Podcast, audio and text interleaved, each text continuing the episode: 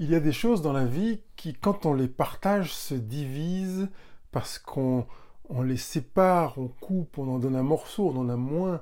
Mais il est une chose qui est vraiment assez atypique, exceptionnelle, c'est l'amour. On pourrait même parler du bonheur. Quand on partage l'amour, quand on partage son bonheur, en fait, au lieu de se diviser, il se multiplie.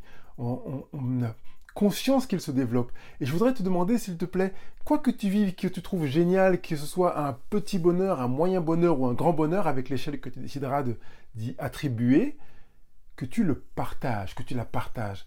Et je sais que peut-être tu as autour de toi des personnes avec lesquelles tu partages ou tu as partagé des choses que tu as trouvées géniales et qui t'ont dit bon ouais, bon ouais, pourquoi tu te réjouis comme ça?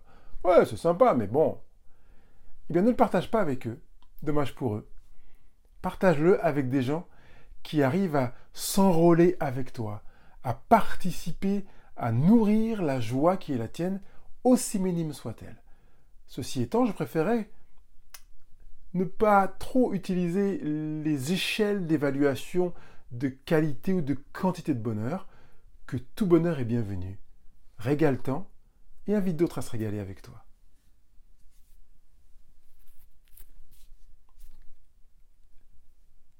Dans la dynamique de ce que je viens de partager avec toi, il est tout à fait logique que je te propose de partager cette vidéo avec des personnes que tu connais, qui ont besoin d'augmenter leur capacité à être heureux parce qu'ils partagent leur bonheur. Et puis surtout, pense à t'abonner en bas de cette vidéo.